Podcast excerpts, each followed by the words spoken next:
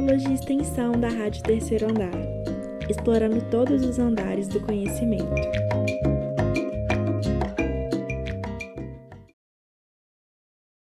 Tá começando mais um episódio das Pílulas de Extensão da Rádio Terceiro Andar. Eu sou a Mariana Lage. Quem frequenta o campus Pampulha da UFMG talvez já tenha passado pela FACE, a Faculdade de Ciências Econômicas, e visto uma feirinha que tem de tudo alimentação, artesanato, confecções, cosméticos, produtos agroecológicos. A feira é uma das atividades realizadas pelo Colmeia, um grupo de ensino, pesquisa e extensão que foi criado por volta de 2014 na face.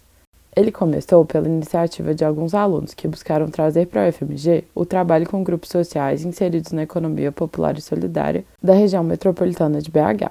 Esse nome, Colmeia, é um pouco autoexplicativo. Tem a ideia de um coletivo de pessoas trabalhando em conjunto por um interesse comum.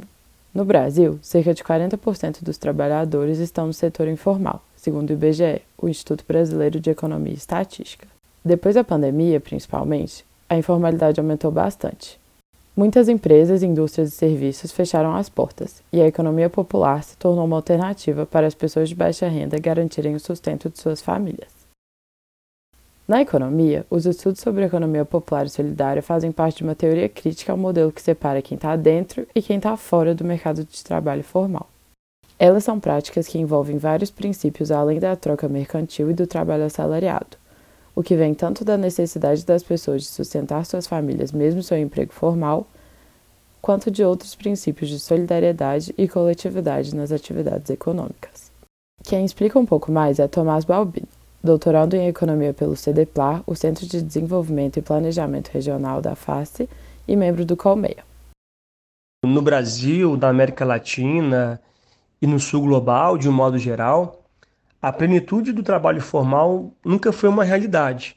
Pelo contrário, né? o lado informal da economia sempre esteve presente como parte determinante das economias desses lugares. Então, esses grupos, a partir do momento que eles estão fora do mercado de trabalho formal, que é o meio garantido pelo sistema capitalista industrial para poder acessar, para poder garantir a reprodução da vida da classe trabalhadora, esses grupos começam a fortalecer e a constituir outras práticas que têm como princípio a solidariedade, né? e não a competitividade, como é o que se tem do lado da economia capitalista. São práticas de ajuda mútua, práticas né, marcadas pela doação, pelo mutirão, pelo trabalho coletivo de um modo geral, pelos diferentes regimes de propriedade, que se diferem da ideia de que apenas o mercado de trabalho formal é o meio para poder garantir a qualidade de vida, a reprodução da vida. Né? Em 2003, no primeiro governo Lula, foi criada a Secretaria Nacional de Economia Solidária, no âmbito do Ministério do Trabalho e Emprego.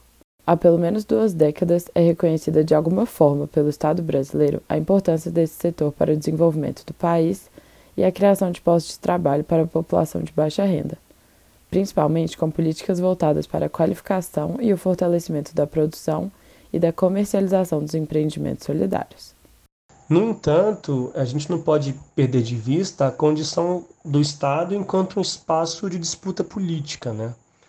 Nesses últimos anos, a gente observou uma ausência de políticas progressistas, né? de um entendimento de que o Estado é fundamental para a organização econômica da sociedade brasileira. E nessa condição da economia solidária de base para as políticas públicas, a gente percebeu que é, enfraqueceu bastante né, essa, esse conjunto de políticas voltadas para a economia popular e solidária. Né, se tornou uma agenda praticamente uh, não reconhecida né, no âmbito do Estado. Então, primeiramente, é importante ter em mente que, não só enquanto política de governo, a economia popular e solidária deve se tornar uma política de Estado, e também cabe né, a representação pública ter esse reconhecimento do que de, do que de fato se trata, né, do que de fato representa a economia popular e solidária para o desenvolvimento urbano, rural, regional do país. Né? É um setor que está diretamente ligado com os grupos sociais mais vulneráveis e que em grande parte são excluídos aí do mercado de trabalho formal. O COME organiza a Feira de Economia Popular e Solidária da FACE há alguns anos e também precisou parar com a pandemia. Ela voltou a acontecer no ano passado, em 2022, com dezenas de produtores. Ela vem sendo realizada na área externa da FACE, na frente da reitoria. Para saber mais, você pode conferir as redes sociais do grupo. Arroba UFMG Colmeia no Instagram, Colmeia UFMG no Twitter ou no site colmeiasolidariaufmg.wordpress.com.